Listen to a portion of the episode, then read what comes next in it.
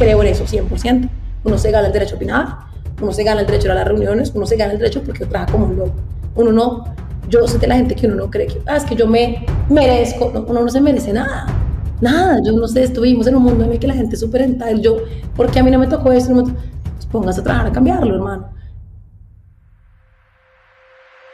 Hola, mi nombre es Manuelita Rojas, soy mentora holística y el creyente del poder de la mente. Cada semana compartimos experiencias enriquecedoras que pueden darle un boost de inspiración a tu día, camino y propósito. Gracias por estar acá. Te invito a darle clic y seguirnos en todas nuestras plataformas como Grateful Mind.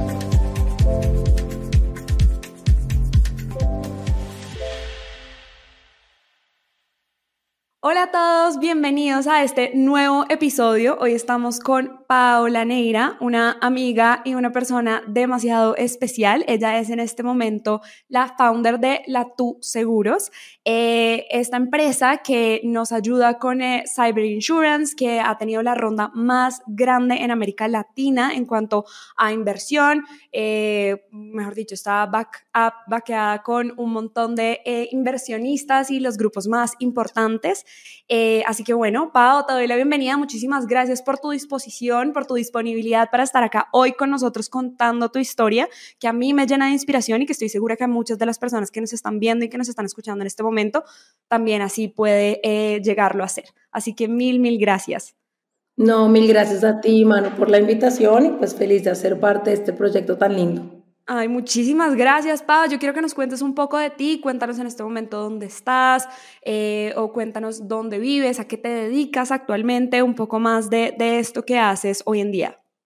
Entonces, pues ahora mismo justo estoy en Villa porque es carnaval en Brasil, entonces es feriado y, y, en Brasil literalmente se paraliza eh, el, el, país durante carnaval, pero pues yo vivo en Sao Paulo, eh, a pesar de ser colombiana. Eh, entonces, pues por eso, pues digamos que estoy acá visitando un poco a mis papás, que ya no los veía hace mucho tiempo. Eh, te cuento un poco cómo lo que hacemos, pues yo vivo en Brasil y la tú digamos que realmente tiene una misión muy bonita y es ayudar a las empresas en los momentos que nosotros llamamos de incertidumbre, ¿cierto? Digamos que la realidad es que todos somos muy humanos y siempre creemos que no nos va a pasar a nosotros, ¿cierto? Ah, no, a alguien más lo van a robar, a alguien más se va a caer.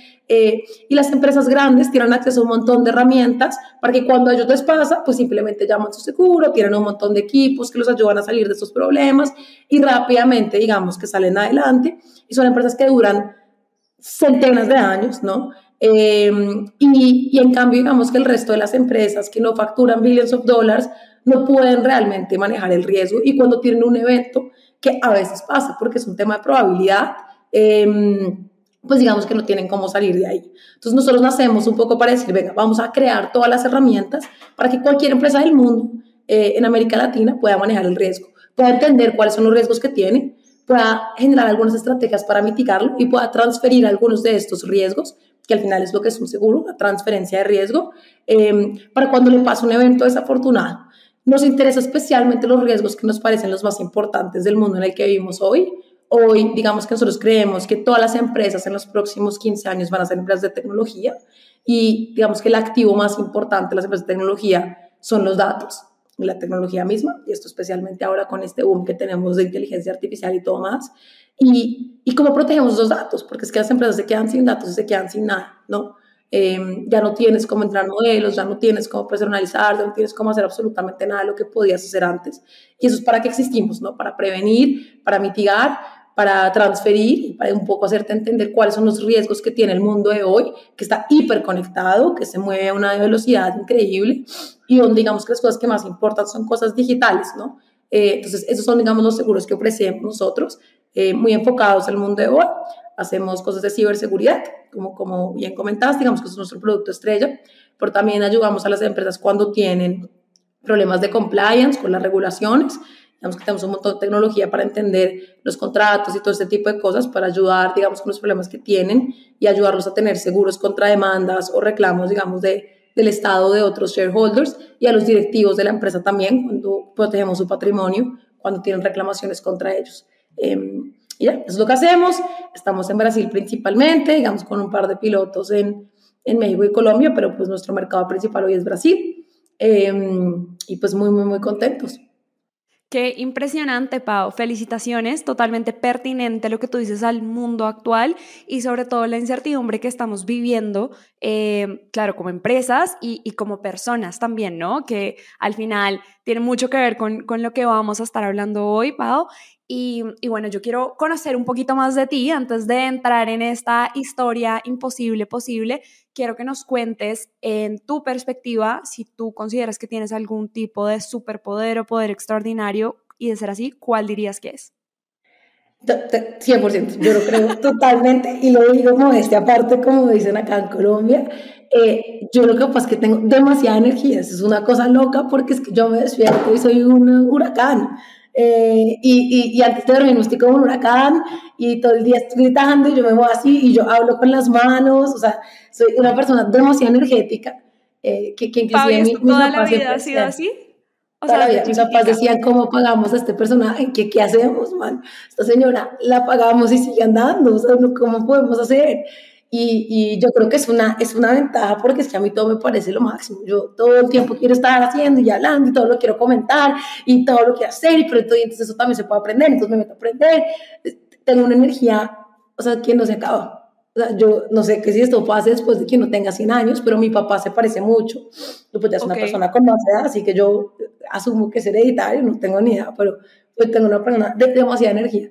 Bueno, lo compartes ahí con tu papá de, de, poder estar todo el tiempo haciendo diferentes cosas y, llena de energía en todo momento. Lo, vemos en este instante, lo transmites y me encanta que lo veas como ese superpoder porque definitivamente creo que así lo es, creo que, que te has dado cuenta con el tiempo a medida que has ido creciendo, porque muchas veces nos pasa que eso lo tenemos tan inmerso en nosotros que no nos damos cuenta que, que no es tan común y que todo el mundo no tiene este, este tipo de energía y de actividad tan frecuentemente. No, y sabes, uno también lo trata de ocultar. O sea, yo en su momento yo me acuerdo que yo trataba de decir, venga, yo voy a tratar, o sea, va a ser un reto de callarme por, no sé, un día, a ver si no lo hago, porque de verdad que desespero y, y tratar todo el tiempo ocultar. Y ahora me parece que no, que es un superpoder y ya, y yo lo voy a super embrace. Me encanta. Creo que es totalmente cierto y, y amo que así sea. Eh, sin hablar, te salen letreros. Amo.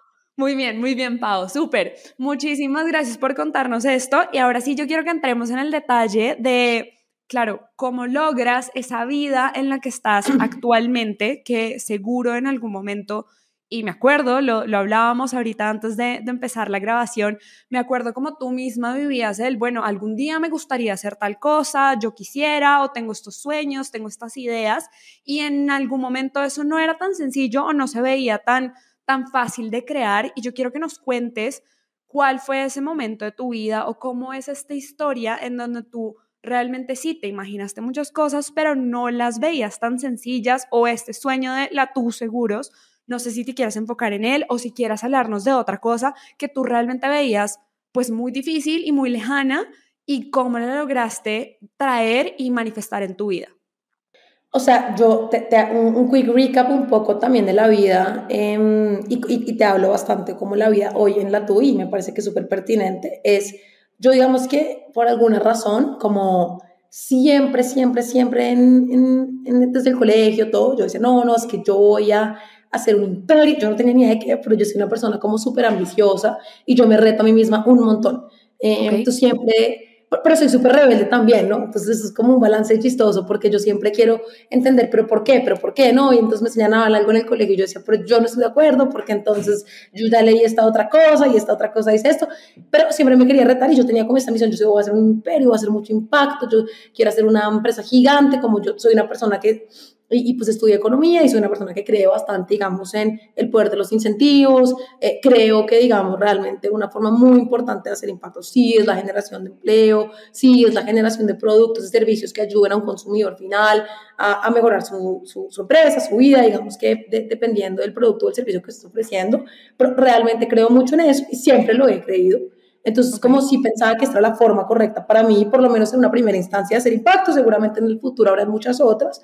Eh, ¿y eso lo tenías desde pequeña o en qué momento empezaste a, a pensar en esto? Okay. Desde el colegio, o sea, y, y, claro en el colegio era famosa porque siempre hablaba mucho de eso, o sea, la verdad, y como te hablo mucho de cómo funciona la economía y porque el mercado realmente eh, es un buen balanceador, digamos, de las empresas, de los incentivos, yo como creo que el podemos hablar otro momento de filosofía y tal, pero, y, me, encanta, y de política, pero, pero, pero creo que el gobierno, digamos que tiene un, un, un rol limitado, un rol limitado, porque al final digamos que el resto de la sociedad se mueve como un conjunto de individuos que estamos todos incentivados hacia algo y ese, eso es lo que realmente mueve eh, las cosas, ¿no? Entonces yo digamos decía, creo que este poder de mover los incentivos, todo más, eh, es lo que generalmente va a hacer más impacto. Digamos que es lo que pensé siempre. Y yo decía, bueno, entonces, ¿dónde está la gente que más sabe de esto, tal, de, de, de empresas, de mover tantos? No, que finanzas digamos que mucho en familia pues sí trabaja en finanzas y entonces yo digamos que lo primero que hice fue trabajar en finanzas, ¿no? Sí, eh, pero yo siempre súper, no, pero ¿cuál es el más difícil? ¿Qué es lo más difícil que hay que hacer? No, que es que esto, uno trabaja en investment banking, en una cosa que se llamaba M&A, que era fusiones y adquisiciones, y esto era súper supuestamente lo más difícil, pero ya he estudiado economía y entonces supone que yo no tenía ni idea las, las, bancas de inversión súper top solo contrataban ingenieros industriales. Yo he estudiado economía, entonces tenazo, ¿qué hago? Yo quiero ser súper top, y obviamente pues en ese momento lo que yo pensaba pues también estaba bien inmadura, pero que era lo más tonto, entonces ¿qué hago? Entonces no, entonces pongas a estudiar eh, finanzas corporativas, entonces justo acá en Villalba, no, no se me olvida, yo ¿Y me... cómo hiciste? ¿Por tu cuenta empezaste a, a investigar y aprender de esto? Me, me vine un tiempo acá a Villalba, de hecho, perfecto, mis, mis papás tienen una, una, finca acá y yo vengo mucho, mis, mis primos también, y, y, y, me puse a leer, me acuerdo perfecto acá, yo o sea, estudié finanzas corporativas, estudié finanzas corporativas, incluso wow. hicimos un paseo familiar con familia, mis abuelos, y todo el mundo leyendo en la piscina y yo con mis libros de finanzas corporativas, porque yo, que esto es lo que tocaba. O sea, la vieja, no olvidándose que... te metía en la cabeza? Ya, eso era. Finalmente me, me, contrataron, esto era para la práctica, ni siquiera me agradado yo, me contrataron para mi práctica, hice finanzas corporativas. Yo te digo, hay muchas cosas que son muy importantes saber de finanzas corporativas, yo creo, pero la verdad me parecía un trabajo no tan, no tan retador, pero yo aprendí a trabajar durísimo. O sea, nunca he visto algo igual. Eh, mira. Además, fue tu primer trabajo.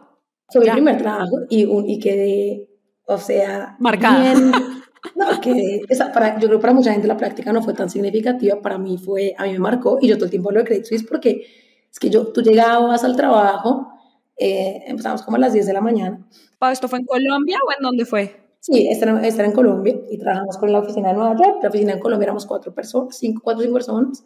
Eh, y, y, tú entras a las 10 de la mañana, almorzabas en tu puesto, siempre, porque la oficina de Nueva York estaba almorzando en su puesto. Tú salías, a comer, pedíamos comida, teníamos una cocinita donde comíamos con sus analistas. Tú salías, si te iba bien, a la medianoche. Te iba bien. Si no, Fuerte. tú salías dos, tres de la mañana, tal, y vuelve ahí empieza, ¿no? Y, y a veces en el día era frustrante porque uno a veces no tenían suficiente trabajo para hacer durante el día y uno le gustaría entrar después, pero no, la hora de entrar a las 10. O sea, usted, de malas. ¿Qué es lo que pasa? Que después, total, y el, eh, ¿qué pasa? Que el jefe llegaba a las 5 de la tarde y ahí se llegaba con una tonelada de trabajo y entonces pues baila porque tocaba para el otro día. Eh, inclusive en la entrevista me acuerdo que uno le preguntaban si uno vivía lejos de la oficina porque no podían mandar gente, un chino de 18 años a las 3 de la mañana Chía. Por fortuna yo vivía al lado de la oficina y seguramente contrataron por eso tenía, pero no, no, yo sabía, creo que aprendí ayudo, ayudo. ayudo pero, pero, pero, yo te digo, es un trabajo en el que yo aprendí que uno hace el trabajo, se calla, trabaja durísimo y uno se gana, se gana el derecho a opinar, el derecho a participar en las reuniones, apunta a trabajar fuertísimo.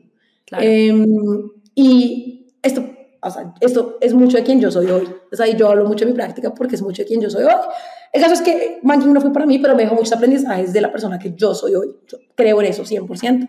Uno se gana el derecho a opinar, uno se gana el derecho a las reuniones, uno se gana el derecho porque trabaja como un loco. Uno no, yo sé de la gente que uno no cree que, ah, es que yo me merezco, no, uno no se merece nada. De acuerdo. Nada, yo no sé, estuvimos en un mundo en el que la gente es súper entitled. Yo, ¿por qué a mí no me tocó eso? No me tocó? Pues póngase a trabajar a cambiarlo, hermano.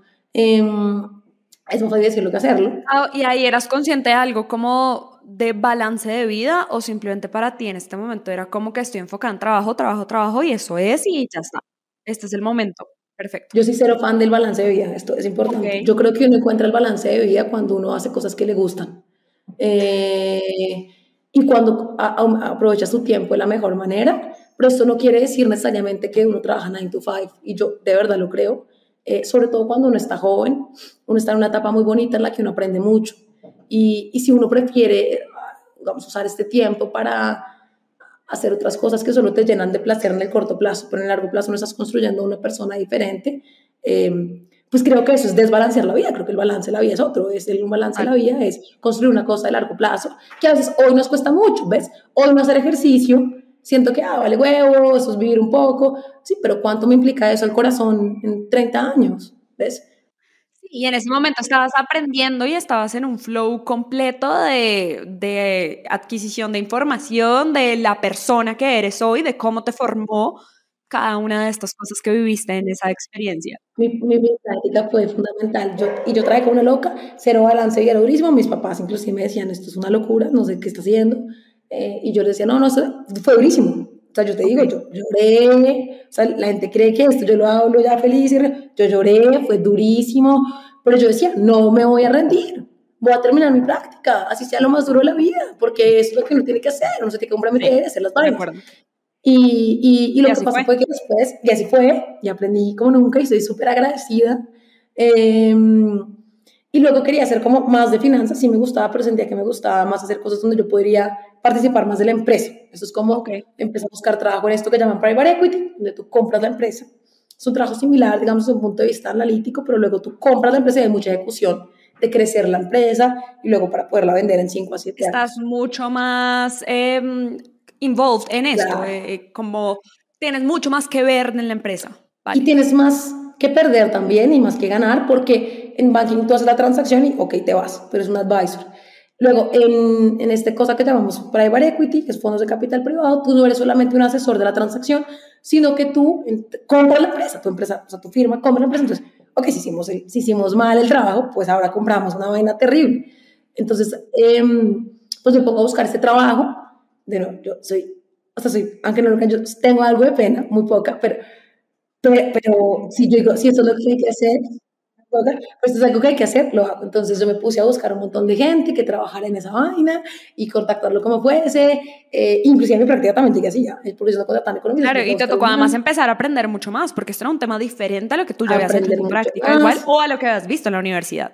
100%, entonces póngase a aprender, póngase a buscar gente. Y bueno, eventualmente el caso se encuentra una firma que me dice, nosotros no contratamos eh, en América Latina, eh, analistas, pues que era, iba a ser mi primer trabajo, pero hay este programa en Dubai que mandan 12 personas del mundo, tal, no sé qué, y yo les digo, no, pues súper, yo voy a aplicar porque esto es lo que toca, tal, no sé qué. El caso, bueno, fácil por es que me voy para, me voy para, me, me, me contrato, me voy para Dubai, inclusive yo me pierdo mi grado, porque pues yo ya había terminado clases, pero no, eh, faltaba esta eh, ceremonia de grado, y yo dije, no, pues no, la prioridad, esto no es un grado, pues nada, entonces llamaron en el grado Pablo Neira y no pasó nadie. Eh, me fui para, para Dubái. Em, al principio, pues chistoso porque esto fue hace muchos años el Medio Oriente ha cambiado mucho. En esa época era mucho más restrictivo con las mujeres. Yo le digo a mi mamá que me voy a ir a vivir a Dubái y mi mamá me dice, ¿cómo así que una gente... ¿Cómo fue esa decisión? No, todo esto fue una locura. Mi mamá juraba que me iban a mandar a trata de blancas, ella estaba con certeza. Ella decía, no, esto no entiendo nada, ¿cómo así que Dubái? Esto es una mujer, no me suena, no conozco esta firma, pues obvio, porque esas firmas son súper chiquitas. Eh, entonces, bueno, yo me voy, mis papás mandan. ¿Y a ti te daba miedo, Pablo, en ese momento? O sea, ¿tú cómo lo sentías? Claro, emocionada por un lado, pero por el otro lado, no sé, pues realmente si es algo nuevo y lo que tú estás contando de tu mamá, pues creo que hubiera sido la reacción normal de, de muchas mamás, ¿no? No, no, pero yo, yo, yo, ya había hecho mis referencias, yo conocía a la gente de la oficina de Colombia, yo conocía a gente que trabajaba ahí, o sea, como yo entendía a mi mamá, pero pues yo ya había hecho como mis referencias, o sea, estoy de acuerdo que no, no se puede ir con cualquier persona que le diga vaya hacia Dubái. Eh, mis papás, eh, ellos sí estaban desconfiados, y digamos que yo, soy una persona que viajaba mucho sola en la vida, mis papás muy chiquita me mandaron a, Oklahoma, me mandaron a París, me mandaron a Pueblos en Francia, me mandaron a Londres a hacer eh, eh, internado, entonces ya yo digamos que sí era más, había ido a vivir, digamos, a muchos sitios, y mis papás, es gente que sí decían, así no tengamos plata para nada, lo que hay que hacer es seguir ahorrando para poder viajar, porque decían que eso dejaba muchas cosas en el cerebro de la gente, y eran gente que prefería no comprar el carro, no comprar lo que sea, sino viajar, viajar. Y, me mandaban a mí mucho sola cuando decía, mire, quizás no podemos ir todos, pero vaya usted. Em, abre la mentalidad a otras cosas, ¿no? Como creo que ese aprendizaje no, no se compara con absolutamente nada. No se compara, haría exactamente lo mismo. O sea, me parece súper acertada la decisión de ellos. Nunca el último carro, nunca la última casa, pero viaje lo más que pueda. Em, y entonces, por ese lado, yo me sentí, yo inclusive ya había ido a Dubái con mis papás de turismo también ya conocía, entonces digamos que tuve bastantes ventajas, no, no, no voy a decir que no, pero mis papás igual me mandaron al novio el momento. Entonces ellos me pagaron el tiquete y dijeron, no, no, yo no voy a dejar que hija se vaya. Ellos me mandaron al novio el momento, o sea, chistosísimo. Yo me fui con el novio el momento a Dubái y, y, mm, Pero él se fue a dejarte o se fue contigo, ¿cómo acompañarte? No, se fue conmigo una semana, una semana, como para asegurar que de verdad, como mis papás todavía creían que iban a hacer trata de blancas, ¿entiendes? Sí, que, que todo fuera real. Claro, como que fuera real y que la gente fuera real, ya, ya, que ya, ya como que se tranquilizaron. Eh, el, novio, pues, el novio se rompió la clavícula y luego se regresó, pero bueno, y no, desastre, no tenemos salud, por favor, todo el mundo compre seguro de viaje, o sea, terrible, terrible. Por favor. Eh, pero el caso, de acuerdo. Eh, bueno, es que uno siempre cree que no la pero bueno, el caso, el caso es que en Dubai pues, una experiencia increíble, em, dura, también, al principio muy, muy dura. ¿Cuánto eh, tiempo estuviste allá, Pau? Dos años, viví dos años. Em, mira, el Medio Oriente, hace, esto fue hace casi 10 años, y era un mundo muy diferente. Eh, en, en, en, Arabia Saudita, pues yo solamente podía ir 100% con, con, con, con burka. Arabia Saudita es el mercado más grande de Medio Oriente, entonces era un mercado muy importante. Si quería ir, necesitaba una carta firmada por mi papá, eh, que pues mi papá ni en Colombia no tenía nada que ver allá. Entonces, una carta firmada. Eh, Pero igual, o sea, te tocaba llevar tu carta firmada por tu papá si estuviera en Colombia al otro sí, 100%. En, en Arabia Saudita las mujeres no podían manejar, no podían salir solas, nunca. Tienen que siempre salir con un guardian. Yo vivía en Dubái, que es en los Emiratos, pero Arabia Saudita era el mercado más grande, ¿ves? Es como vivir en Colombia, pero Brasil es el mercado más grande. claro. El caso, eh, inclusive son más, más cerca. Y, y, los Emiratos, digamos que sí era mucho más abierto, pero digamos que era una recolección de gente de todas partes del mundo, mucha gente de, de, de Asia, de India, Pakistán, eh, y mucha gente también árabe que pues era en ese momento mucho más eh, cerrada de lo que es hoy en día. digamos que muchas reuniones donde yo preguntaba algo y no, y no me respondían a mí, le respondían a la persona de lado y eso también te genera un callito. O sea, yo digamos que fueron años muy buenos para mí de nunca más me tomé nada personal. Eh, difícilmente tú me ofendes a mí en una red. O sea, mira, no, no, me, no, me, no, me hace nada, no me hace nada. De acuerdo. Eh, y te, te, ayudó mucho, ¿no? Como, como a cambiar esta perspectiva y a, y a lo que tú dices, no tomarse nada personal y no tiene que ver contigo, es un tema pues cultural, pero al final lo que vamos hablando, ¿no? Te vas llevando de cada experiencia cosas que construyen la persona que eres hoy. Entonces, totalmente, porque yo, yo te digo, uno cuando emprende y cuando todo se lo puede tomar personal, porque es la empresa de uno, es la idea de uno, es el equipo de uno, es el sueño de uno, ¿no? O sea, y todo el mundo que le diga cosas en contra, uno se lo tomas lo que pasa es que a mí ya me han hecho tanta vaina. Cuando yo allá, de verdad, yo aprendí que es que no era contra mí, sino que la gente está hablando de otra cosa, tiene otro contexto, y como que aprendí como a quitar el ruido de eso. Ah, ok, entonces lo que tú quieres decir exactamente es esto. O sea, le quito todo el ruido de es que la mierda, eso, esto ya se lo quité, ya se lo quité. Em, vieja tonta, ya se me fue, ya no lo oí, ¿ves? Eh, entonces, como esto me parece muy valioso, yo la verdad, y, cambié mucho, aprendí mucho a vivir con una cultura muy distinta. Eh, yo vivía muy sola, muy sola, y era muy lejos. O sea, piensa que en Medio Oriente son, tú trabajas los domingos, trabajas siempre de domingo a jueves, viernes y sábados son los días de descansos. Hasta para hablar con la gente en Colombia era difícil, porque trabajar el domingo. Eh, el cambio de horario. Toma tu cambio de horario, irse a Bogotá, o a Bogotá, esto era un viaje larguísimo, tienes que parar o en Sao Paulo o en o en New York, era durísimo. Eh, entonces, la verdad, yo vivía muy sola, pero aprendí muchas cosas, hice muchos amigos eh, ingleses. Estando allá, ok. Estando allá, eh, lo que pasa es que es un sitio donde la gente va y bien, entonces yo hacía amigos, pero luego se iban. pero, pero hice muchos amigos ingleses, pues por muchos, unos tres, pero, pero buenos, buenos amigos. eran amigos, era lo que había en ese momento, me encanta. Sí, eran súper, súper amigos y la verdad, pues los quise mucho. Yo siempre era la única niña del combo. Em, Útil para poder salir con otras personas, porque si no, no podía salir. Algunas ventajas. Em, pero, digamos que conocí mucho, pero resulta que yo al final, en, en Dubái, estando allá, empecé a aprender de tecnología. Porque unos colegas míos, muy buenos, tesos, uno que venía de Stanford, uff, demasiado inteligente, yo lo admiraba profundamente, era un turco, Em, y, él, y, él, me empezó a soñar de tecnología, la inversión en tecnología, pero nosotros invertíamos en negocios más tradicionales, ¿sí? Nosotros invertimos en D1, nosotros invertimos en Casa Ideas, en, Colombia, eh, pues realmente es una empresa chilena, pero, pero en Colombia, en Capazón en México, los restaurantes de Gastón Acurio, eran empresas en empresas más tradicionales, ¿ok? Ok. Y él, y él viene un poco con estas ideas de, no, vamos a montar cosas de inversión en tecnología, no sé qué. Y con él, él, me convenció a mí y a otro par y comenzamos un pequeño fondo de inversión en tecnología en Medio Oriente y África. Y ahí yo empiezo a ver este mundo de tecnología. Porque yo siempre he estado que finanzas, que eso era lo máximo, que eso era la gente más tesa trabajaba en eso. Claro, eso era lo que tú tenías en tu cabeza. Y hasta ahora acá se empieza a abrir esa otra ventana de que existe otro mundo que va incluso más allá. En ese momento era igual inversión en tecnología. Entonces era finanzas, pero era enfocado sobre tecnología. Un viaje importante para mí, yo conozco Kenia y en Kenia, de nuevo, esto de nuevo hace casi una década, se mueve la mayor parte de la economía con una moneda digital. Esto que llaman el M-Pesa. Y esto es impresionante. Entonces, tú ves la gente en las, eh, em, pues mal llamadas, voy a llamarlas favelas, pues no son favelas, pues realmente son como las zonas hacia las, hacia las, hacia las afueras de, de, Nairobi, que son en montaña, pues digamos que por eso un poco las mal llamadas favelas, con mucho, mucha densidad de, gente, que tiene tienditas de barrio, ¿no? Pues esta tiendita, pues estamos hablando sin, sin piso, donde llega el tuk-tuk con, con, con, el mercado, ¿eh? y se pagan con la moneda digital. Mira, yo no lo podía creer. Esto es impresionante. Porque tú puedes hacer un montón de cosas, tú tienes mucha data. Claro. Y además, ¿hace cuánto? Fue hace mucho tiempo. Mucho tiempo. Y, y, más del 70% de la economía de, esa, de, ese país se mueve con esa moneda. Es una locura. Y yo decía, ¿cuánta data hay para entregar préstamos a esta gente? Porque claro, toda esta gente, pues, si va a un banco tradicional, pues ¿cuál es tu historia crediticia? Cero. Pero ojo, porque acá esta moneda, que es que era como si fuera como en mensajes de texto, era una locura. Eh, Sí, pero todo estaba digital. Saben el consumo, saben el repago, saben todo. Siento qué oportunidad tan loca de dar préstamos en estos países. un montón de empresas tratando de hacer esto para aumentar, digamos, el acceso al, el acceso al préstamo es fundamental para la generación de oportunidades. Eh, yo decía, no, esto es revolucionario. Y yo empiezo a pensar en esto. Y a mí me cambió mucho el viaje a Kenia porque yo me recuerdo perfectamente este cuento de la empresa y yo decía, no, en, en Colombia a esto se puede hacer, en América Latina se puede hacer, estoy segura. Y yo seguía con esto y claro, yo seguíamos invirtiendo en tecnología en Medio Oriente y tal, pero yo insistía que en América Latina. Y siempre les vendía y les picheaba que invirtiéramos en América Latina.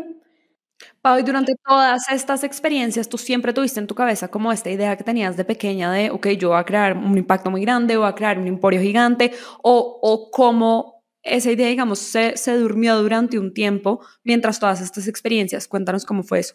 No, siempre la tuve, siempre la tuve, y de hecho, no solo la tuve, siempre la tuve y, dije, y en América Latina. Ya. O sea, esto era algo que siempre lo tuve en mi cabeza. Pasa que fue mudándose. Primero pensé que entonces iba a ser una banca, luego pensé que yo iba a ser un fondo de inversión y yo era la que iba a invertir. De hecho, mi primera idea cuando yo quise regresar de América Latina fue voy a montar un fondo para invertir.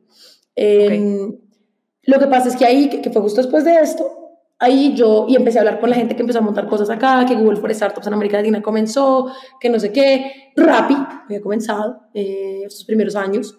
Y yo hablé con ellos y me, y me pareció interesante, les piché inclusive a mi fondo invertir en Rappi en ese momento, no, no funcionó, porque ellos no querían invertir fuera de, de, de, sudeste asiático, Medio Oriente, que era el foco y tenía sentido, uno también tiene que enfocarse, pero yo sentía que entonces, sí, sí, nosotros no nos vamos a mover a América Latina, pues yo sí, porque esto, yo me voy a mover, América Latina tiene oportunidad más grande, y de hecho América Latina tiene una oportunidad gigante.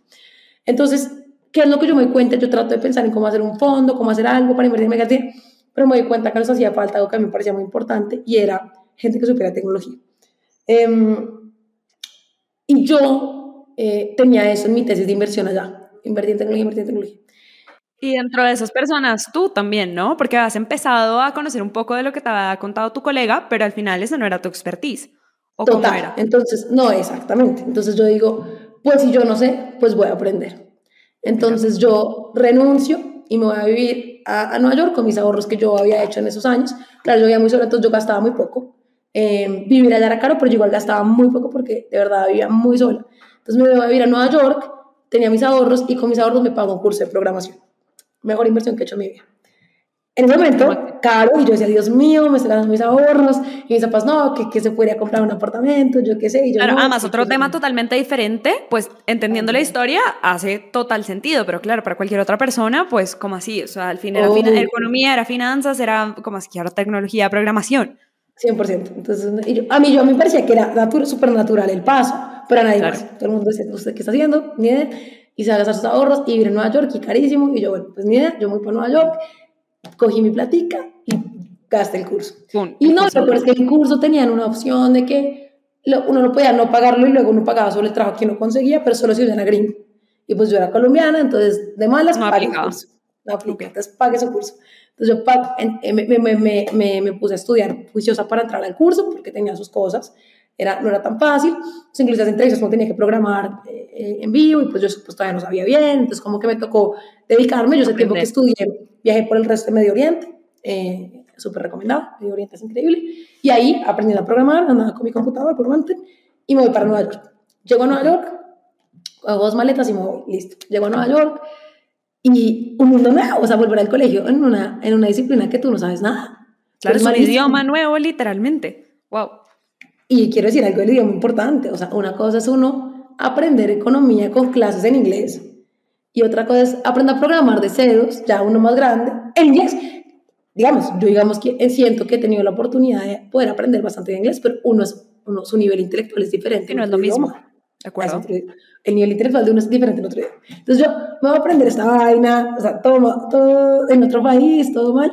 Y, y, la verdad me fascina. Esta vaina me apasiona, me fascina, me encanta programar, eh, me parece lo máximo. Los programadores de verdad son, son magos ellos. Todo lo que quieran hacer lo pueden hacer, es una locura, es magia. O sea, eh, Literalmente. Y ahí te diste cuenta que además te gustaba mucho más este tema. O sea, ahí te diste cuenta que era lo tuyo, ok. Pero lo importante es que yo había aprendido bien cómo funcionaba igual el negocio de tecnología. Entonces yo, ahora sabía programar, pero yo sabía exactamente cómo funcionaba el negocio de todas maneras. Y eso tenía su ventaja, ¿no? O sea, eh, muchos programadores no saben esa otra parte. Entonces, digamos que tenía una ventaja muy fuerte, lo había visto en otros países, había visto cómo funcionaba desde una perspectiva de un inversionista. Eh, aprendí a programar con mi intención de hacer una empresa, ¿no? Y que aprendo tal, Inclusive la academia que escogí es porque tenía un fondo para emprendedores, porque ellos habían ido a Hueco Minero, que es, es un acelerador de emprendedores, todo. Pero ¿y cómo empieza una empresa? O sea, ni idea. O sea, que alguien claro, además tú nunca antes lo habías hecho. Pues sí, pues sabías comprar empresas y ya una vez comprada con ese fondo, bueno, listo. Pero ¿y cómo se empieza desde cero? Y entonces... No, ni siquiera nunca he trabajado en el sector real. O sea, yo nunca he trabajado realmente en una empresa. Entonces, o sea, ah, muy limitada, porque tú desde inversionista estás a mil pies de altura sea, uno está allá dando unas ideas malísimas, pero pues ok. Otra cosa es uno trabajar en el sector real, de verdad, sabiendo cómo es que se hace la vaina. Echarse las manos, sí. Y esto es un poco como termino en Rappi, ¿no? Entonces yo termino en Rappi, eh, desde el día cero les dije, yo vengo, primero me, a mí me encantaba de Rappi una cosa, y es que yo había vivido por fuera del país mucho tiempo, pero yo estudié en Colombia. En estabas en Nueva York también, ¿no? Estaba en Nueva York, pero yo, yo, yo, yo estudié en Colombia.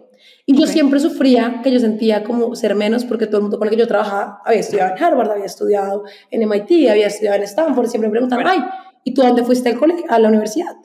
Y yo ni siquiera decía los Andes, porque pues nadie de esta gente conocía los Andes, Colombia es un país demasiado chiquito. Entonces yo respondía, no, en Colombia. Y la gente, ah, y la maestría, yo no, no, no, no hice maestría. Entonces yo siempre me sentía menos. No, y yo sufría, yo, yo, yo, me sentía siempre menos. Y esto era, y yo trabajaba al triple porque yo quería mostrar que yo igual era buena, que yo igual era buena, que yo era buena. Muy fuerte, Pau, afuera especialmente, ¿no? Yo, yo, yo siento que muchas de las personas que han tenido la oportunidad de salir, y, y se repite mucho, es que sí, de alguna forma está ese síndrome o esta posición de ser menos por por haber estudiado en Colombia o por haber tenido otro tipo de oportunidades en ese nivel cuando estás por fuera, ¿no? La gente a veces no conoce mucho ni, ni siquiera del país, no hay mucha información y la información que hay tal vez está errada, entonces como que sale ahí sí que ese patriotismo un poco más fuerte y exaltante a, a bueno, no, sí se puede y hay mucho talento y yo quiero demostrarlo y, y creo que eso también es un impulso para pues todo lo que has hecho en cada una de las experiencias afuera. Para mí fue fundamental que yo como entonces era la que no había estudiado en Harvard, pues entonces yo trabajo el triple, entonces yo soy la que más trabajo. Entonces yo me volvía famosa porque era la que más trabajaba, la que más estaba conectada, la que primero respondía, la que más estudiaba, porque yo tenía que mostrar que yo igual era igualmente bueno, ¿me entiendes? Eh, y qué me pasó con Rappi es que fue la primera cosa que yo sentí que la gente conocía fuera de Colombia, pero era colombiana y que no era, digamos, un narcotraficante. Entonces yo decía, no, yo, en esta empresa yo la admiraba, lo más que yo admiraba de Rappi era que no empresa de tecnología que le estábamos dando al mundo que en Colombia se hacían otras cosas. Y que era colombiana, punto. Claro. Y yo, eso era, bueno, la única razón por la que yo me fui a Rappi, no a Mercado Libre o a lo que sea, fue porque Rappi era colombiana.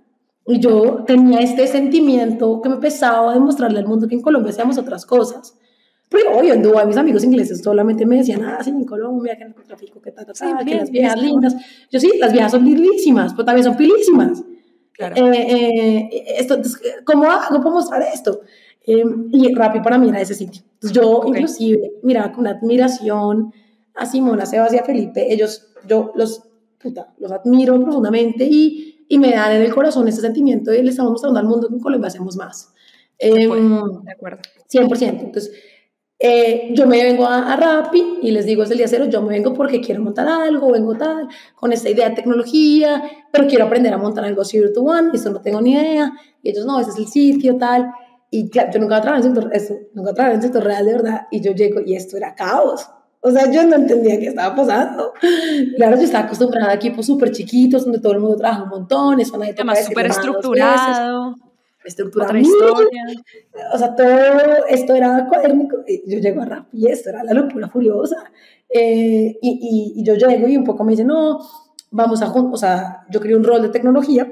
Eh, entonces me dicen, estamos haciendo el rol que tú pediste, porque yo había hablado muchas veces, yo siempre decía, yo quiero un rol que se llama producto. Producto en Estados Unidos era este rol que combinaba un poco tecnología con negocio, ¿no? Eh, y que entendía muy bien al usuario y como entendía que el usuario sabía qué construir, cuándo construir, y hablaba con el equipo de tecnología para ver cómo lo construíamos y pues iteraban sobre eso. Pero, y eso todavía no existía en Rappi en su momento. No existía en Rappi en su momento. O sea, existía, pero no era oficial. O sea, había gente que lo hacía, obviamente, porque pues, pero no era un rol oficial. Era como la gente lo hacía, pero esa gente las llamaban en negocio, pero no era como 100%. Y yo quería este rol. Y entonces a mí me dicen, eh, mi primer jefe de Rappi, que, que era un inglés, Jack, y Jack me dice, no, vamos a hacer este rol, no sé qué. Juan Pablo Otero también, un amigo nuestro, él también me llama, me dice, negra, él me dice, negra, venga acá que a usted le gustaría esto, yo a usted le gustaría, venga acá que a usted le gustaría eso. Y me convencen entre Juan Pablo y Jack. Entonces yo me vengo Tú para... estabas, de hecho, en WeWork en ese momento, ¿no? Me acuerdo. ¿O no? Yo trabajé un par de meses en WeWork, muy poco, la verdad, unos tres meses. En, analit en, trabajamos en Analytics y Growth, em, pero no era tecnología. Entonces yo rápidamente me di cuenta que no era tecnología y yo dije, yo ya me quiero ir porque no es tecnología. Esto era para el equipo de la TAM, yo estaba en Nueva York, viajaba a Colombia todo el tiempo, viajaba a México, viajaba a Argentina, eh, todo el tiempo, por la tecnología. Entonces yo decía, no, no, no, yo quiero la tecnología porque eso es lo que yo aprendí a hacer. Eh, entonces yo me fui rápidamente. Ahora, también me dejó sus cosas. Conocí gente súper buena, aprendí mucho de ventas. Y esto yo no, nunca había... Acuérdate que yo trabajaba en un mundo de ser, yo no trabajé nunca en el mundo real, yo no sabía vender. como cada experiencia va sumando en, tu camino, ¿no, Pau? O sea, como... Todo importantísimo. Lo que pasa es súper importante cada vez que uno esté, como también lo van a hacer el reflection de que estoy aprendiendo que no sabía antes, que uno a veces no lo hace y se pierde esas cosas. Eh, yo duré muy poco en Nueva pero aprendí mucho y conocí gente muy buena. Y aprendí muchas cosas que yo no tenía ni idea. Entonces fue un paso corto, pero que hoy, en la clave, yo te digo, es fundamental, porque yo no sabía nada de ventas y en Rappi no lo aprendí. Yo en Rappi me dediqué a hacer tecnología. Y en Rappi me dediqué a hacer tecnología. Entonces nosotros, a mí me dieron ese rol de producto y, comenzamos a montar mucho la tecnología de la operación, entonces los algoritmos de ruteo, de dispatching, de forecasting, simuladores, empezamos con cosas muy pequeñas, fuimos creciendo, el equipo de cientos de ingenieros, eh, ¿no? inicialmente yo era todo, ¿no? Eh, haga productos, sea líder de ingeniería, haga HR, hago en su equipito, ¿no? Em, luego, pues ya, se fue estructurando, trajimos gente. Y fue creciendo además de una forma impresionante. Impresionante, impresionante. Y, y Rappi es, un, es una empresa también de trabajo duro, pero es una empresa del sector real, entonces es diferente a Credit Suisse, pero en Credit Suisse todo el mundo era como yo, no, todo entraba a las 10, salía a las 4 de la mañana, todo el mundo. Claro. Eh, en Rappi hay de todo. Entonces, hay gente que salía a las 5 de la tarde, yo les decía, ¿cómo salir a las 5 de la tarde? El negocio está empezando, o sea, yo estaba ofendida, yo decía, usted que es una loca, que no tiene ni idea qué está haciendo, cómo va a trabajar. Entonces, Otra perspectiva de vida. Cada quien. Rappi tiene 5 personas, esto es un corporate. Sí. En su momento éramos menos, pero de todas maneras, pues el sector real es muy diferente. Yo aprendí a lidiar, o sea, el sector real a mí me impactó mucho, es muy diferente. Em, y además era tu, pues, tu primera experiencia fuerte, digámoslo así. Porque igual era muy rápido. Fue muy rápido. Y, y, y, y realmente en rápido em, uno aprende a trabajar muy duro, por también hacer cosas arriesgadas, ¿no? ¿Y por qué? Dos cosas importantísimas. Uno, había un, un, un, support network. Al final, si uno venía, montaba una vaina, no andaba tal, no pasa nada. El support network era importante. Yo que sí te incentivaban a, a tomar riesgos porque tenemos esta, esta, esta como redcita eh, de, este support. No, no, lo vamos a echar porque lo, lo, echamos primero porque no haga nada que porque tome un riesgo y lo haga mal. Eh, entonces uno dice, importante. Eh, y una cosa, uno hacía cosas que uno decía, esto no se puede hacer, esto es absurdo, es demasiado difícil. No, no, sí se puede, sí se puede, sí se puede y aparte se puede en menos tiempo. Entonces, y una vez lo lograban. Y entonces uno se llena como este... No, y empoderamiento total, o sea, cada vez lo que hacían es alimentar tu confianza aún más. Claro, a veces uno le metía un látigo árbol porque salía todo mal, pero, pero también ayudaba a uno a decir que hicimos mal porque otras veces hemos podido, entonces ¿por qué? Y, y como empujarse, o sea, uno rap se retaba mucho y eso es lo que yo más admiro como la cultura y mucha gente que ha salido de rap, porque uno en rap se retaba mucho y uno enseñaban mucho, venga, hay que trabajar muy duro, eh, hacer los incentivos correctos para que la gente tome eh, eh, los riesgos em, y, y, sí, como, y como creerse lo imposible, creerse lo imposible, eso es 100% rap. Entonces. qué escuela tan impresionante, pero ¿en qué momento decides tú, ok, seguir con tu idea que viene desde chiquitica, desde el colegio, de bueno, yo, yo estoy impactando, sí, pero al final yo quiero hacer también mi propia empresa o yo quiero crear mi propio emporio y cómo, cómo haces esto? Eh, justo, yo la verdad aprendo tanto, o sea, yo duré tres años en rap y yo te digo, mira, hasta el último día que yo duré en esa empresa, seguí aprendiendo, es una cosa bárbara. Claro. Pero, pero, eh, y, y, y, y estoy repleta de admiración repleta admiración por los founders de esta empresa, por, la, por los employees, conocí gente de un nivel de inteligencia fuera de este planeta. Los, los primeros ingenieros con los que yo trabajé, yo llegaba a mi casa y yo decía, me hace falta tanto por aprender y, y, estudiaba y aprendía porque de verdad era gente tan buena que, wow. Em, entonces, ¿cómo no se va a dar? ¿No? O sea, semejante, semejante sitio. Lo que pasa es que ya eh, eh, yo, yo, sigo creciendo y, yo crecí muchísimo como persona, como profesional, como todo, eh, muchísimo rápido. Pero, pero yo, y, y, no sé, cuando nos encontramos en México hace como un año y medio, yo, yo te decía, mano, pues que yo tengo esto, que yo, yo quiero hacerlo esto, pero lo de pero yo lo quiero hacer, yo lo quiero hacer. Y cada vez me, me hablaba más fuerte. Pero cuando yo me voy a Brasil, en medio de la pandemia, yo me voy a Brasil, en medio de la pandemia, yo lo sentía más que nunca. yo me voy a Brasil y veo Brasil, es tremendo país, y me vuelvo a llenar de ambición otra vez. Yo digo, no. Es posible, claro. Esto mismo que me pasó en Kenia, decir, pues yo me tengo que ir a Latinoamérica, porque en Latinoamérica podemos hacer cosas de fintech más grandes. Pues en Brasil y yo digo, no, no, Brasil la oportunidad es toda. Y aquí, ¿qué, ¿qué, está pasando? ¿Yo qué estoy haciendo? Claro, yo aparte no hablaba portugués, bueno, para otra idea, pero lo que sea. Pero yo decía, aquí hay mucho por hacer. Yo es marginal lo que yo ya estoy haciendo en rap. Yo sigo aprendiendo, pero ya no es lo mismo que yo estaba aprendiendo antes. Ya es cada vez más marginal. Y eso que al final me cambia a un otro rol, trabajando más con, con, con, con, el CEO, con, con SIM, tal, en Tech, para aprender más literal el core de negocio, cómo, cómo, cómo operar un negocio, tal. Pero, pero yo todavía sentía, ya es marginal, ya lo que yo le aporto a esta empresa. Ya, ya muy cómoda. Y, y, y, ya, por ejemplo, en cambio, creé toda esta otra camada de gente de producto genial que incluso están haciendo más que yo. Hay que dejar los años brillar, yo, yo, yo ya es marginal. Y, y, venía ya con eso, tal. O sea, y nos fuimos en México, yo seguía con esto. Y eventualmente, eh, como después de, de, este paso por, por, por, México y me regreso a Brasil y yo en Brasil, a mí Brasil me llena energía, más de la que tengo, qué susto. Eh, es Y, y, Porque desde el primer momento que te fuiste a Brasil te sentiste muy bien en Brasil. Yo conocí Brasil, mira, yo conocí Brasil como a los 16 años. Mi primo vivía en Brasil. Y yo desde que conocí Brasil, yo desde que conocí Brasil, yo dije, yo voy a por este país. o sea, yo voy a ir acá, porque yo veía a mi primo, él trabajaba en ese momento en LAN, y, y, yo me acuerdo que él hablaba de la gran, y la gran fusión de LAN con TAM, eso fue en ese momento, hace muchos años, y tal, y yo decía, estamos hablando de escalas muy grandes, muy diferentes a lo que, a lo que se habla en Colombia. Y yo, y yo desde ahí, yo lo tenía, y, y, y, hasta que me fui a vivir a Brasil.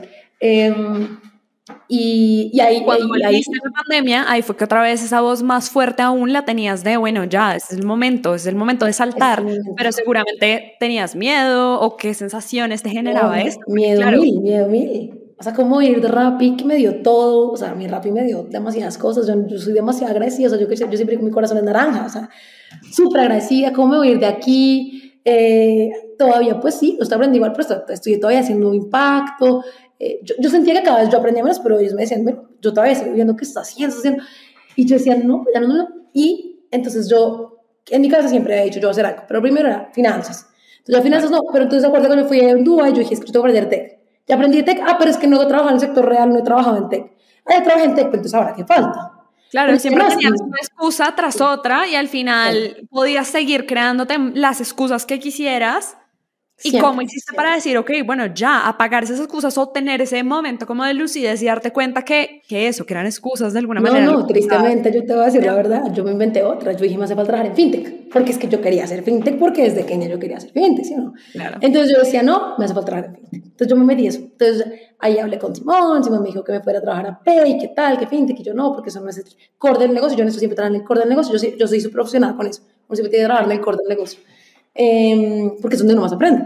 Entonces yo decía, no, que el core del negocio, y yo decía, no, no es el core del negocio, ¿qué tal? Entonces, y entonces yo me fui a buscar oportunidades en fintech. Okay. Porque me llené, me llené la excusa, ¿no? Es que uno claro, es lo que te faltaba para ese poder. Terrible, terrible la excusa, uno se la autopone, de nada. No, me imagino, y después inversión, y después socios, o quién sabe qué otra cosa. Entonces, que la excusa, siempre la excusa, siempre la excusa. Entonces yo en este caso me faltaba fintech. Y entonces, fintech tal, y entonces me voy, y conozco a una persona que fue súper importante, que es el founder de Adi. Ok. Y él es un genio, es un genio. Y entonces él me dice, pues vente para Adi. Y yo digo, claro, pues Adi es súper oportunidad, están más early. O tengo oportunidad de hacer mucho que me fascina hacer. Eh, y, tengo, quiero hacer y voy a aprender. Y de alguna manera repetir esta historia de Rappi, ¿no? Porque es empezar desde que están empezando y crecer y montarlo y aprender y bueno, ¿te fuiste para allá o cómo fue esto? Pero ahora en fintech, ¿no? Creo que me faltaba, ¿no? Entonces yo decía, no, hace sentido, tal. Y hablé con un par de personas y no todo el mundo le dice cualquier cosa, la verdad. Entonces yo estaba viendo, todo el mundo no, sí, súper buena idea, tal. Eh, y yo sí, tal. Y entonces yo empecé a hablar con Santiago y empecé a hablar con Santiago, tal. Y eventualmente yo como que un día lo llamo y le digo, Santi, o sea, yo hice todas las entrevistas, le con todo el mundo, ya estábamos hasta negociando cosas. Yo digo, Santi, la, la verdad, si yo me voy de Rappi, tiene que ser porque ya no tengo más excusas. Sorry, qué pena haberte hecho perder tanto tiempo. Wow. Tuviste que eh, pasar eh, ese proceso para darte cuenta, porque si no hubiera sido así, no hubieras, no hubieras puesto ese pie afuera de Rappi, ¿no? no que eso, eso pasa mucho y al final es como vivir eso para darte cuenta y todo ese proceso y todas esas entrevistas que seguramente te debió haber ayudado mucho de introspección para ya definir que ese era el momento y que te has venido poniendo muchas excusas para no hacerlo. O sea, fue, fue difícil, porque claro, yo decía, esto es una súper oportunidad. O sea, esto es una oportunidad. Y me, ay, tal. Y pero como yo casa decía, pero ¿cuánto tiempo voy a estar allá? Y entonces, ¿cuándo voy a empezar? Y como que, y yo, no, como que dije, no, no, no, esto no, no, imposible. O sea, no. Y, ahí le dije, y además, claro, pues ahí qué pasó. Yo le dije que no, que si yo me iba de Rappi, era porque ya me tenía que ir. Pero por otro lado, mi cabeza, ¿qué decía? Que también ese colapso, porque dije, pero también decirle que no a tremenda oportunidad, o sea, entonces me tengo que ir ya.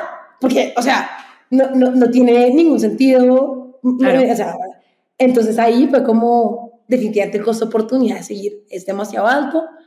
Amo rápido con mi vida, pero ese es mi sueño, de que tengo cero años, llevo haciendo ya recorriéndome el mundo, cuento que es que yo voy a hacer esto, pues llegó la hora ya, no más, y pues si fracaso, pues fracaso, ¿qué puedo hacer? Pues listo, me tocó y chao, me voy. Eh, ¿Qué pensamientos se te venían a, tu cabeza en ese momento, digamos, de eso? ¿Qué otras cosas te retraían de ensayarlo? ¿Pensabas en algún momento de eso como, bueno, no sé qué idea voy a hacer, o qué pasa si no funciona, o qué, qué se te venía en ese momento, cómo era?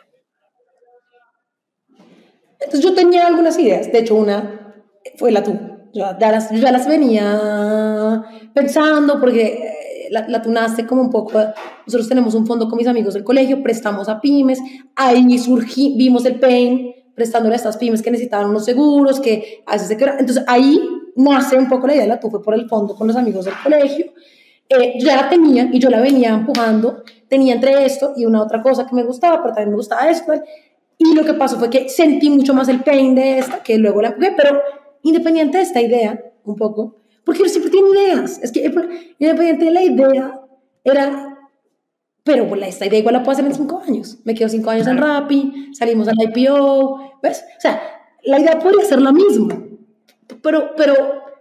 El timing era diferente. el, timing, entonces yo ahí empiezo el, el timing y eh, esto, es que para mí fue durísimo irme de rap, yo te digo, o sea, me lloré, yo lloré muchas veces. Claro, pues yo amo rap con toda mi vida. Me imagino. Eh, esto es como... Es como un duelo. Rap es, uno, es un duelo. O sea, la gente me dice, usted está loca, es un trabajo. Yo les digo, no, pero es que yo le entregué mi vida a esta empresa. O sea, esta empresa me hacía orgullosa. Yo la quería mostrarle al mundo y mis amigos ingleses. Estoy trabajando en Rappi, no saben cómo vamos, vamos súper bien.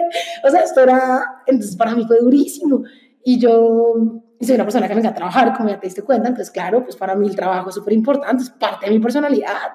100% irme de esta empresa, yo en qué momento, y imagínate tú decirle a los founders que me han dado esta oportunidad bárbara de crecer, oiga, me voy a ir, yo me sentía pésimo, yo decía, ¿qué voy a hacer? Claro, pero diferente irse a otra empresa a irse a lo que habías dicho desde el principio, que era, yo quiero ir, o sea, yo quiero entrar acá para aprender, para crear mi propia empresa, que al final es distinta la salida, ¿no? Ahora voy a hacer mi propia empresa o me voy a otra a seguir aprendiendo. No, y lo que tú dices 100% cierto, o sea, una cosa es, decirle así, me venga, me voy a otra startup, que me parece una historia, a Felipe Aseos, o decirles, ah, venga, me voy, porque es que, y genuinamente, la verdad, esto es lo que yo persiguiendo desde que tengo 16 años, man. O sea, necesito que ya hacerlo una verdad. Eh, entonces, obviamente diferente también, también eso me pasó mucho cuando yo dije que si yo me voy de Rappi para mí, después de Rappi no hay nada, si yo me voy de Rappi, tiene que ser a perseguir mi sueño. Y ya si fracaso, y si fracaso, pues miraré qué carajo hago porque vender empanada y, y, listo. Eh, em, y así fue. todo se puede aprender, es un tema ¿Cómo, cómo tomaste ese, y entonces, cómo, pues, ese paso? No, no, después de... El, el, minuto en el que yo le dije a Adi que no, en ese preciso instante, dije, esto es, vamos a empezar a hacer un plan, va a tomar el toro por los cuernos, le voy a decir a, a los founders de Rappi que me voy, en persona, lo hice en persona, porque yo los respeto profundamente y los admiro. Me, me, me, me, tiraron un coco en la cara, por supuesto, yo lo recibí el coco, eh, hicimos un, plan juntos, eh, me pidieron algunas cosas y, y, luego nos pusimos a trabajar juntos pues para la salida. Tuve un tiempo importante de, de salir, eh, no unos tres, cuatro meses, donde juntos trabajamos en dejar, asegurar que mi, mi, equipo inicial funcionaba bien, el nuevo equipo que ya yo estaba Em, con el CEO pues funcionara bien, em, traer otra gente, inclusive después de salir ayude un poco también eh, eh, a, la, nueva gente que entraba y, y, lo, y, lo, haría mil veces, o sea, de, de, verdad estaba tan agradecida, no tiene ningún sentido uno salir por la puerta de atrás, una empresa que no le dio tanto, entonces pues yo sí dediqué el tiempo que tocó a, a, a salir Em, pero claro, ya uno está ansioso, ¿no? Ya, ya estaba, bueno, ya yo te tenía la idea de la tú aquí, entonces yo que estaba con el cuento de los seguros, entonces yo hablando a todo el mundo de seguros, y entonces todo el mundo me decía que está hablando ni de seguros, ya, y yo no, que los seguros y qué tal, pero aparte que entonces yo estaba intensa ahí, que si yo me iba a empezar, tenía que ser en Brasil. Entonces ahí, pues mí me seguía moviendo por todo lado, que iba a México, que es en Brasil, que está en Colombia, ¿qué? y yo dije, no, ya, ya, a partir de enero 2022 me quedo en Brasil, así se caiga el mundo, voy a quedar aquí, porque yo aquí voy a hacer mi empresa, necesito asentarme aquí, yo necesito aprender a hablar portugués bien. Y yo me decido, cosa que hoy en retrospectiva digo que es un poco medio loco, pero hacer una empresa en una industria pues nueva. Eh, eh, eh, yo, yo, yo creo que pues yo sabía de finanzas, pero esta, esto es una cosa distinta, bien distinta, en servicios financieros. Yo sabía algo, pero eso es una cosa pues que tiene su... Historia. Ya luego uno de mis socios pues es un genio en esto, pero, pero en su momento pues yo empecé sola, en una industria que no conocía bien, en un país donde yo ni siquiera hablaba la lengua. O yo dije, no, voy allá sola, en un país nuevo. Al principio dormía en la colchoneta en la casa de una amiga, luego en la casa de otra amiga, porque ¿qué hacía? Pues tampoco me podía gastar mi plata porque iba a empezar mi presente, yo aquí iba a vivir. Em, entonces, al principio... Y como pues, ibas aprendiendo también en la práctica, ¿no? Porque al final, pues, claro, es el salto sin saber 100%, claro, con un plan y con una idea en la cabeza, pero no, no, no, te la puedes saber toda, o sea, al final toca dar el paso y crear el piso prácticamente. Y, el, y, el, y, la idea cero ha mutado mucho, o sea, digamos que la misión siempre ha sido la misma, digamos que el problema a resolver siempre ha sido el mismo, pero cómo empezar, cuál es el primer producto, cómo solucionar, o sea, esto ha iterado mucho.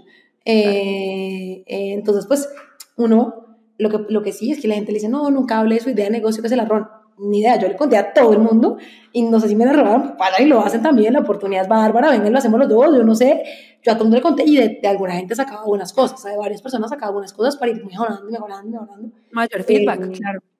Claro, uno tiene que hablar de su vida. ¿Quién dijo que no? Yo no sé qué se cuento, que no se la van a copiar. Pues que se la copie, marica. Eso es un tema de la Sí, nos unimos juntos, de acuerdo. esto es un Ahí entonces arrancaste esto, Pau. ¿Y qué? ¿Con, miedo, sin miedo? ¿Qué emociones tenías en ese momento? ¿Cómo, cómo fue la historia? No sé. o sea, creo que arranqué un poco como fuerza bruta, o sea, la verdad. Eh, arranqué como que ni hay que hacer primero también, y entonces como empezar a pensar cómo puedo validar que esto acá hay un negocio, y, y, empecé a hablar como con potencial gente que podía ser potenciales clientes, pero pues yo no tenía nada, entonces no tenía nada que ofrecer, o sea, un poco chistoso también aparte de no en otro idioma, y yo estaba insistente que era Brasil, yo estaba insistente, entonces yo ya allá en Brasil, eh, Pau, ¿y hubo alguna guía en ese momento? Algo que tú dijeras como, a, bueno, esta persona o resulta que de esta manera me, me puede ayudar mucho más a, a, lograr eso que quiero o tú pues, ibas ahí, ¿cómo se iban dando las cosas? Advice, o sea, tuve muy buena advice tanto de los founders de Rappi, eh, eh, esto es importante. También tuve muy buena advice de Santiago, increíblemente, pues ellos seguimos en contacto y, y él pues, es inversionista ángel en, en, en la TUI y es, y, es, una persona fundamental, digamos que en el, en el desarrollo de la empresa.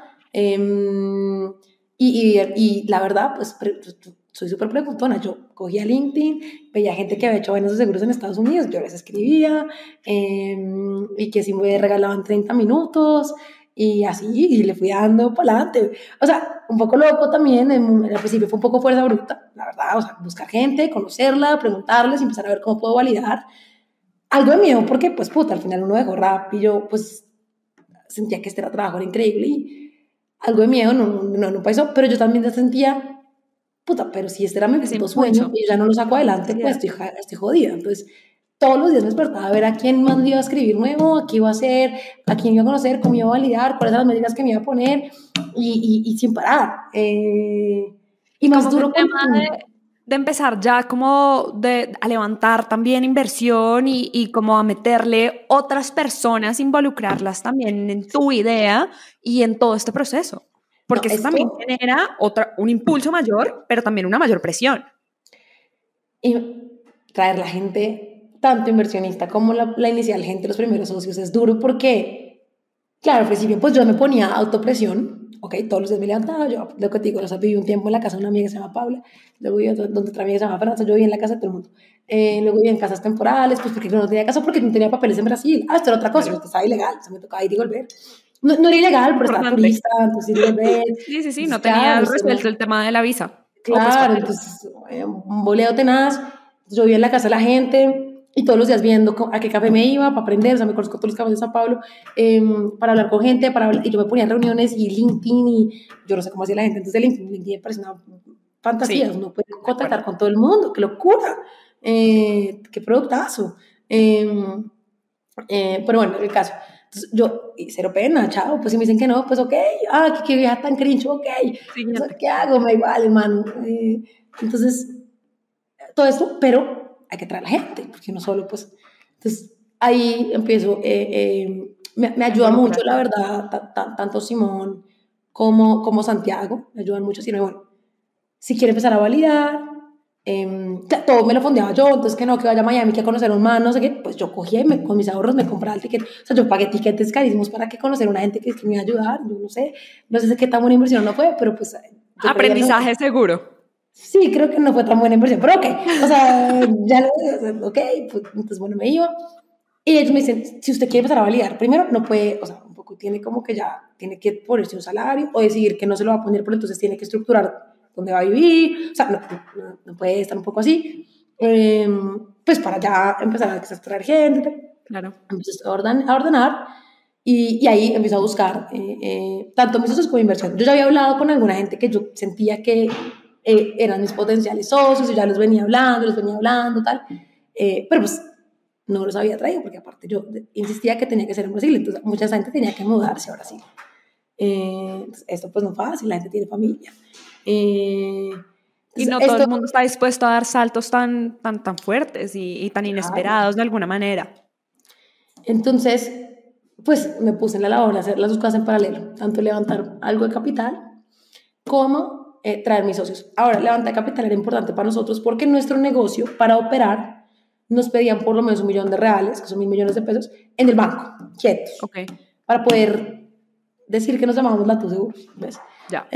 porque estaba el mercado asegurador y tal. Entonces, el mercado asegurador es muy, muy regulado, tienes un montón de cosas.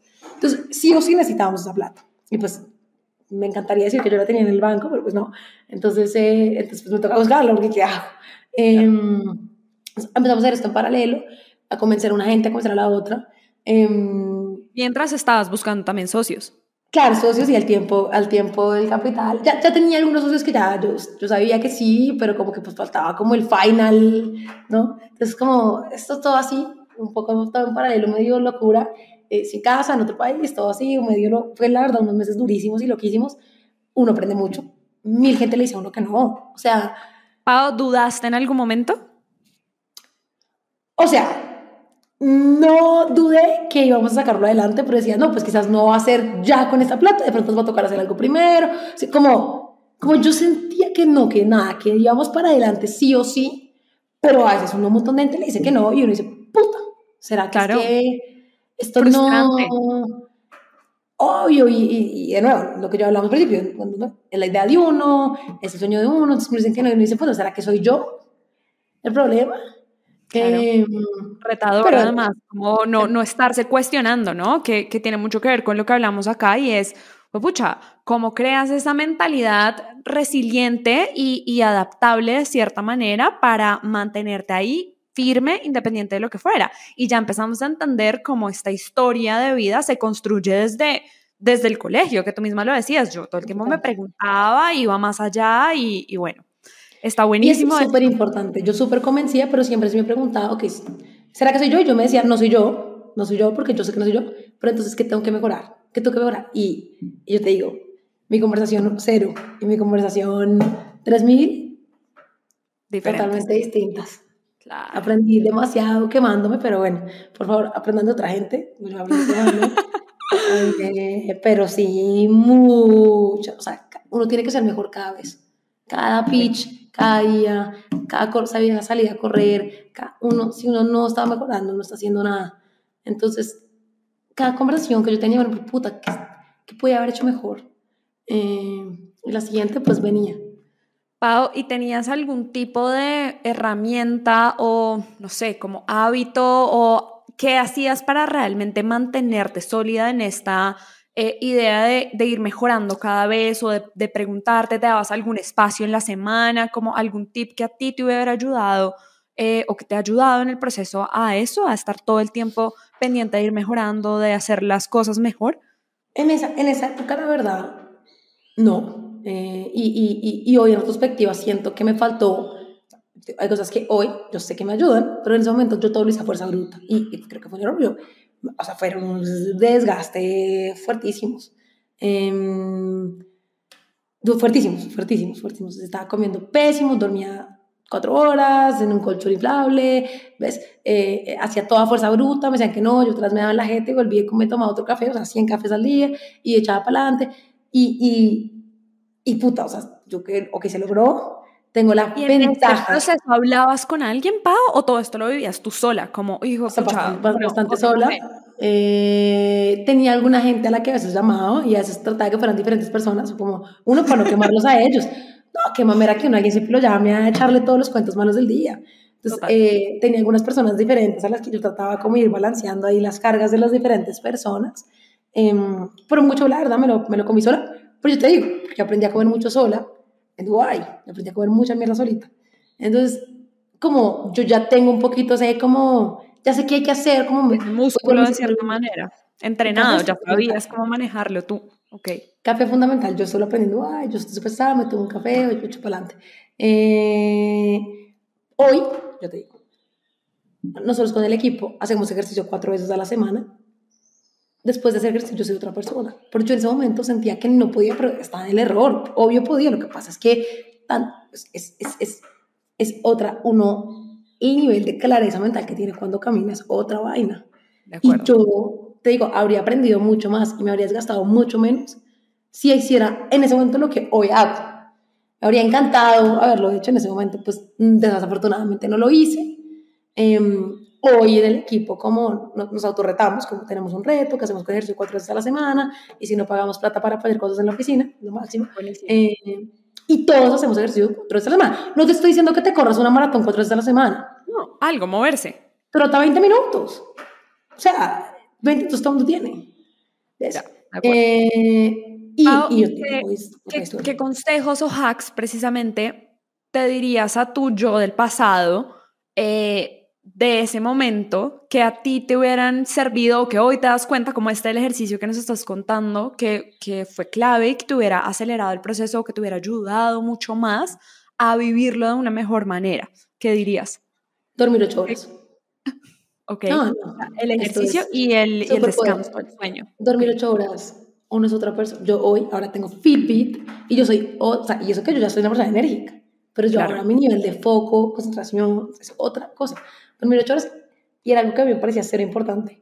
Porque yo decía, y yo, lo peor de todo, es que yo sea, tú sentías que estabas perdiendo el tiempo durmiendo No, prácticamente. yo todavía lo siento, o sea, te voy a confesar, yo odio dormir. O sea, la gente ama Ok. dormir, a mí no me gusta, porque yo siento que estoy perdiendo mi tiempo y aparte que yo hago 100 cosas al día, entonces yo estoy, ya estoy diciendo, quiero hacer eso, quiero hacer eso, quiero hacer eh, y siento, pero es que el nivel de clareza mental es otro, o sea, es que uno tiene que dormir las 8 horas y yo me las mío y cuando duermo las perras 8 horas estoy pensando, ¿por qué carajo no dormí las 8 horas? ¿Por qué no dormí las 8 horas? Ok. O sea, soy una loca las 8 horas y, y, y, y, es Y fue a raíz de esto que empezaste a darte cuenta de cómo aumenta el foco y la claridad mental eh, cuando duermes y cuando descansas. Y por el otro lado, lo que nos hablabas del, del ejercicio. Cosas tan básicas, ¿no? Aparentemente, que realmente hacen toda la diferencia.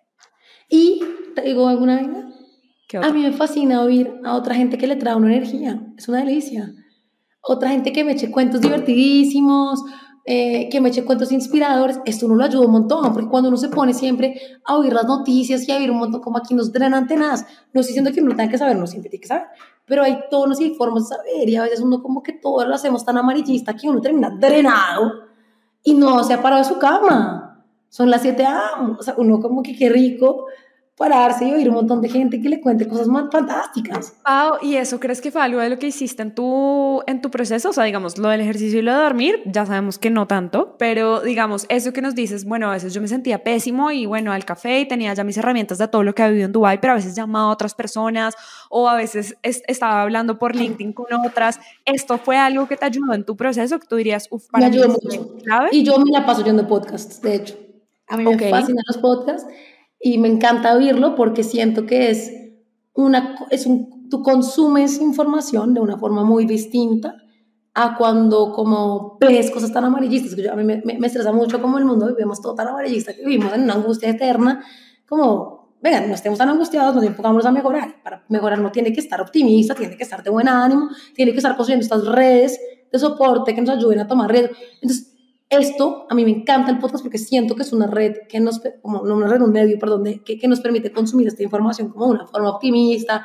echar- a mí me fascina, yo oigo podcast al día y esto lo he hecho hace muchos años, o sea, yo desde que me fui a vivir a Nueva York, inclusive antes, yo desde Dubái oía podcast siempre, yo oía mucho y me encantaba oír los podcasts y me fascina oír podcasts de gente que ha hecho cosas, esto me encanta, me la paso en estas.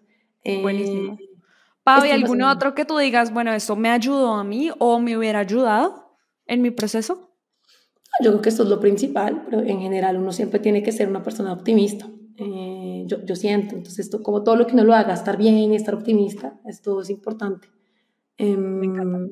¿Y tienes alguna, algún consejo o alguna práctica puntual para generar ese, como esa mentalidad optimista eh, y para llenarte de energía, como lo vimos desde el momento cero, que en ti está innato, pero de algún lugar tiene que venir, como, o, o que hace que eso te fortalezca y te ayude más, que, que sientes que te ayuda? Es que yo, yo- como uno, uno también tiene que decirle no a la gente que le chupa uno la energía. La, la verdad es que a veces uno tiene gente que le chupa energía y pues no aguanta. que uno E interesante primero darse cuenta, ¿no? Como reconocerlo, porque muchas Mm. veces no, no somos conscientes de quiénes son esas, esas personas o esas situaciones que, que te drenan energía. Y ya después sí, cómo le dices que no y cómo pones ese límite. 100%. Y lo segundo, también uno ayudarse a que eso no lo drene. Es que es un poco lo que yo digo, no se tome nada personal. No se deje que todo lo quite la energía, porque que es lo que, por eso que a mí no me gusta ver tanto noticias. Todo el mundo siente que hay un ataque y el mundo se está acá. No, no, deberíamos estar preocupados por la inflación, por supuesto que sí. Deberíamos estar preocupados por la guerra de Ucrania, claro que sí. Pero venga, veámoslo un poco sin amarillismo. Listo, situación, cuál es el contexto, qué se puede hacer, cómo yo puedo ayudar. Esto es un, como un, un, venga, quiero ayudar, qué se puede hacer, cómo lo entiendo, esto me llena energía. Me mata la energía pensar que no puedo hacer nada, estoy ultra frustrada y todo se está acabando, yo estoy aquí sentada y no puedo hacer nada. No, no, no se lo tome personal, tómelo desde otro punto de vista, qué puedo hacer, qué puedo ayudar. Eh, y tienes gente que le traiga esto, que le traiga esto no todo es tan grave, todos pensémoslo desde el punto de vista y qué podemos hacer para mejorar, qué podemos hacer para mejorar, si algo de uno, si algo de alguien más, pues vivir en la angustia. A mí, yo, yo tengo una frase terrible, pero yo digo, el periodista preocupado es dramático porque no hace nada, el periodista preocupado todo el tiempo, pero venga, ¿qué hacemos? De acuerdo. De acuerdo. Y, y, amo cómo lo, cómo lo expresas y cómo lo haces también, porque lo que tú dices desde chiquitica, que es algo que te encanta estar preguntando todo el tiempo cosas nuevas, pero no quedarse ahí, sino, claro, que puedo ir mejorando, pero irlo haciendo también, ¿no? Que creo que hace toda la diferencia. Y, y para mí va en esto que nos cuentas de, de, del periodista en este caso, de bueno, pero, pero que puede accionar también. Eh, pues Pau, yo creo que de verdad es una historia demasiado inspiradora. A mí no sabes lo que te agradezco cada una de las cosas que nos has contado hoy. Espero que a muchas de las personas que nos están viendo, que nos están escuchando, también pueda ayudarles, sobre todo estos últimos consejos o hacks que nos has dado para alimentar ese mindset y para irlo cambiando, eh, que vienen desde cosas tan básicas como dormir, como hacer ejercicio, hasta regalarse ese tiempo también para darse cuenta de cuáles son las cosas que no les gustan, dónde se está drenando la energía, cómo poderse llenar de otras ideas y otras herramientas que sí te ayuden, que, que tengamos esta red de apoyo, de no tener pena de ir haciendo las cosas, eh, que creo que hacen toda la diferencia. Y bueno, yo de verdad que solo tengo agradecimiento e inspiración por todo tu recorrido. Sé que además es un proceso que sigue. Em, así que no sé si tú quieras contarnos algo más en este momento. Em, ya tú me dirás, o, o, no, o dejamos todo el resto de historia que tenemos para también otros episodios, porque sé que esta historia, mejor dicho, continúa y todo lo que hay para hacer, no solo con la tú seguro, sino en general en tu vida, pues es impactante y es esa creación de ese imperio y de ese impacto que se soñó de esa niña chiquitica y que hoy en día lo está, lo está creando y que lo ha venido creando desde hace mucho tiempo, ¿no? Que es lo mismo que hablábamos al principio, no es una solución mágica, esto no se dio de la noche a la mañana, esto viene desde literalmente desde Paula en el colegio. No, yo muy, muy agradecida por la invitación. Em, la verdad, para dejar que todo el mundo se llene de optimismo, que todo el mundo se, sea más influenciado hacia la acción y hasta qué podemos hacer, eh, que creo que eso pues es muy poderoso. Y, y, y, no, nada, yo feliz de haber participado em, y pues nada, muchos éxitos para, para toda la gente que, que te oye y para ti, por este podcast tan divino, ayudar a la gente a estar siempre más optimista, más inspirada y empujarse a hacer más cosas todo el tiempo, me parece espectacular. Super, Pau, pues muchísimas gracias a todas las personas que nos están oyendo, nos están viendo eh, y esperamos que esto les haya servido y que puedan también seguir escuchando cada una de las historias que tenemos en nuestros nuevos episodios. Muchísimas gracias. Gracias por llegar hasta acá. Espero te haya llenado de inspiración y optimismo. Si te gustó, síguenos en nuestras redes sociales como Grateful Mind. Suscríbete para recibir semanalmente nuevo contenido y compártelo para que así podamos generar un mayor bienestar para todos.